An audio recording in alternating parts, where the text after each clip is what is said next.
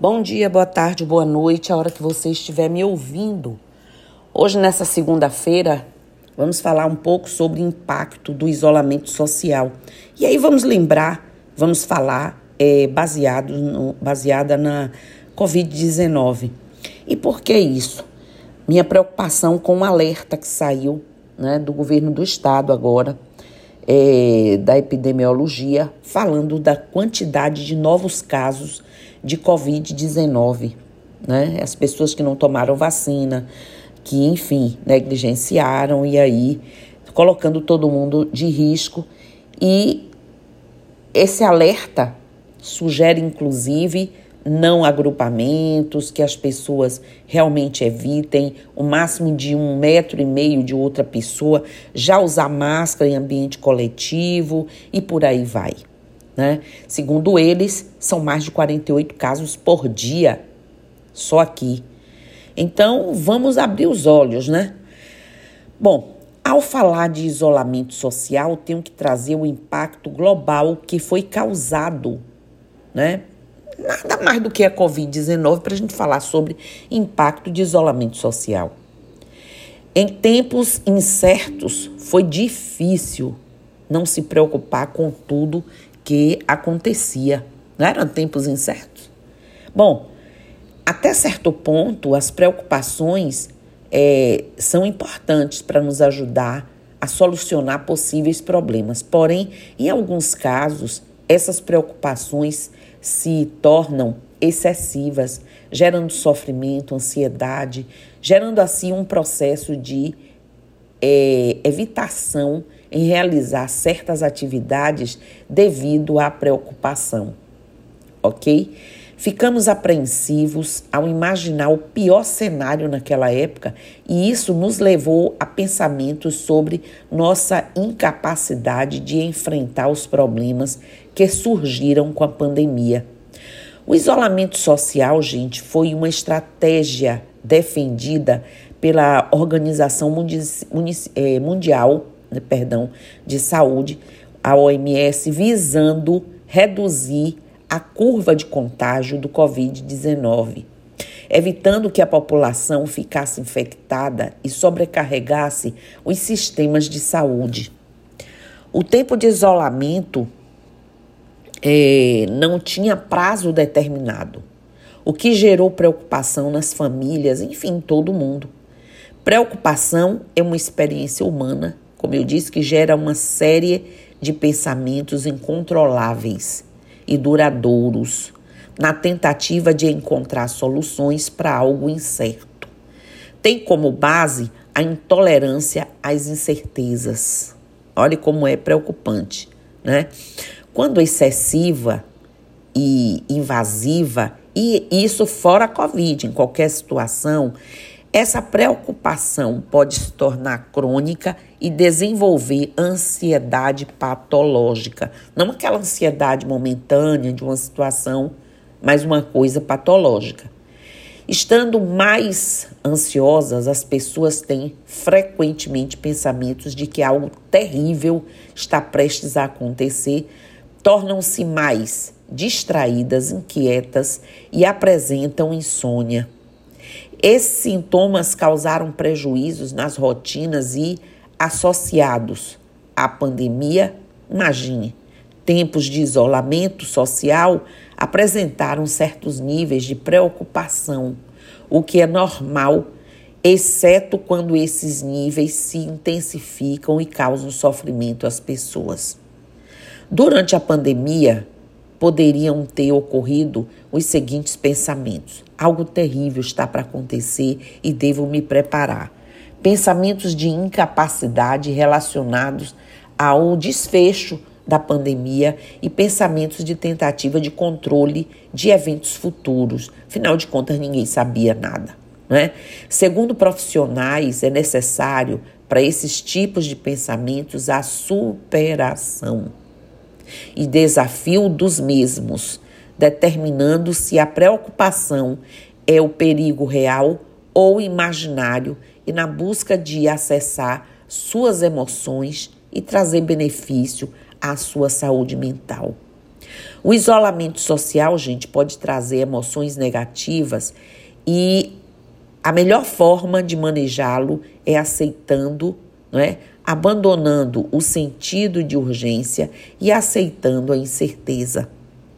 Isso tem impacto psicológico. Observamos até eh, presente momento, presente momento, o crescente impacto nas emoções da população mundial devido à Covid-19. Até hoje, além dos efeitos negativos referente às medidas de isolamento social, bem como o medo de ser possivelmente infectado. As incertezas relacionadas ao desenvolvimento do vírus gerou alguns transtornos psicológicos. Gerou ansiedade, insônia, depressão, estresse pós-traumático, confusão, raiva. Já pensou? Nós passamos por tudo isso. Alguns com muito mais profundidade, com muito mais consequências e que até hoje permanece. Segundo profissionais, além do impacto psicológico, a sociedade ainda enfrentou impactos na economia, né? acarretando prejuízos ao bem-estar e ampliando pensamentos ansiosos e de preocupação. Aí surgiram sintomas obsessivos compulsivos, com uma verificação constante de possíveis sintomas. A ansiedade em relação à saúde pode gerar sentimentos equivocados, confundindo-se então com sintomas da doença.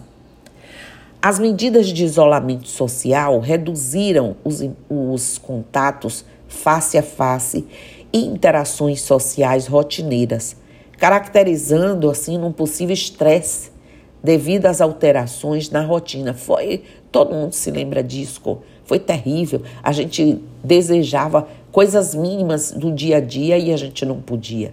Assim como o enfrentamento do luto quando se perde algum ente querido devido à doença. Profissionais da saúde também sofreram com uma, essa série de impactos eles apresentavam preocupações relacionadas a medo de uma possível infecção, adoecimento e morte, risco de contágio a pessoas próximas, sobrecarga, fadiga, exposição a mortes em larga escala. Olha que terrível, né? E aí, com essa alerta do governo, eu espero que a gente não tente facilitar para que a gente não aumente cada vez mais essa, esse número de mortes por dia, né? Ou de casos por dia. Bom, prejuízos na produtividade e autoestima. Segundo profissionais bem gabaritados, com as orientações de isolamento social para evitar a programação, propagação do Covid-19, muitos trabalhadores reconfiguraram sua forma de trabalho, enquanto alguns seguiram de maneira adaptada, adaptando suas funções de maneira presencial. Outros iniciaram a modalidade online e home office.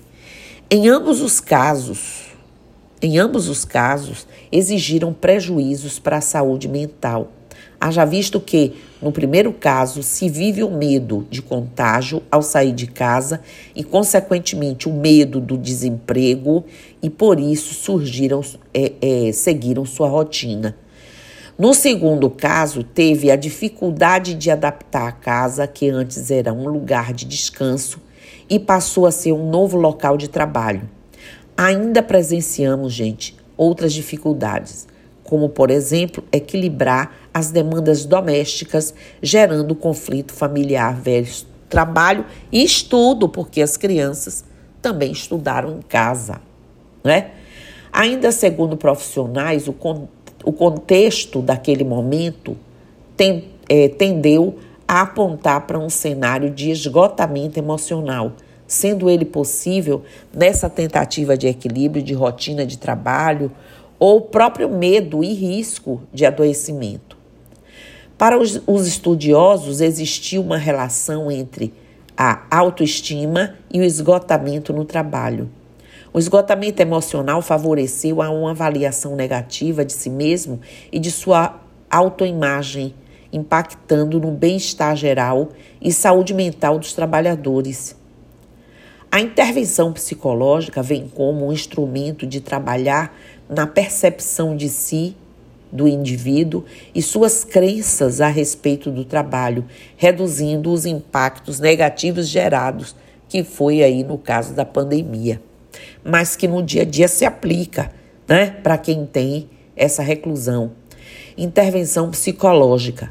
Para os profissionais da área da saúde mental, a intervenção psicológica é fundamental como prática de enfrentamento de situações difíceis, manejo de emoções, assim como para reduzir os impactos da pandemia em nossa saúde mental. E a gente sabe que até hoje pessoas estão fazendo esse acompanhamento ainda por conta daquele impacto que a pessoa sofreu.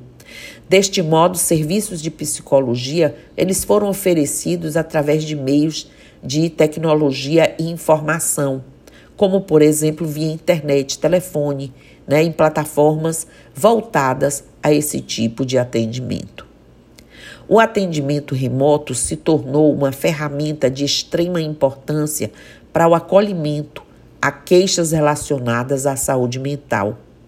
Como ferramentas de promoção de bem-estar psicológico, orienta-se medidas de organização da rotina, de atividades diárias de forma segura e que auxiliam na vivência desse momento, como cuidados com a higiene, cuidados com o sono, a prática de atividades físicas, técnicas de relaxamento, né? Quanta coisa. O uso das redes sociais como é, estreitamento de laços e fortalecimento de, conexão, de conexões, uma vez que temporariamente não se recomendaria as reuniões presenciais e o cuidado com exposição de informações.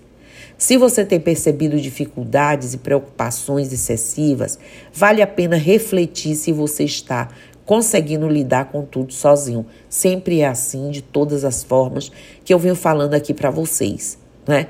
Inclusive eu, enquanto uma sacerdotisa, é, venho acompanhando pessoas, percebo quando já se tornou algo patológico, porque quase 50 anos lidando com isso e estudando muito, a gente percebe, e encaminhando as pessoas, tirando delas esse preconceito, esse medo e mostrando o lado positivo de serem tratadas, não é? Pela mente, pelo corpo e pelo espiritual. Caso não esteja você buscando ajuda psicológica, pois irá te propiciar qualidade de vida, gente, e te dará ferramentas para lidar com as emoções em um período incerto. Então, se você não está na pandemia, mas continua ainda com reclusão, com medos, né? Se você ainda está no isolamento social ou você não foi por causa da pandemia, você faz o isolamento social, você se recolhe. Olhe quantas consequências. Eu dei o exemplo da pandemia, mas isso se reflete e repercute no dia a dia, hoje, aqui e agora, ou antes ou no futuro. Se você se encontra em qualquer um desses casos, precisa procurar é, é, ajuda, ajuda profissional, ajuda espiritual, tudo junto para fortalecer, para você ter forças, para você superar, tá certo? E um alerta de novo, né? O alerta epidemiológico do governo do estado, publicado, já está aí. São muitos casos novos todos os dias, morte. Então a gente precisa de novo estar tá atento, né? Tomar os cuidados devidos, porque não adianta fingir que não sabe ou fazer um isolamento desnecessário sem programação para não ter problemas de saúde, ok? Então, axé, namastê, saravá, Motumbá, Mojubá, Colofé, Mucuyunuzambi e eu estou aqui.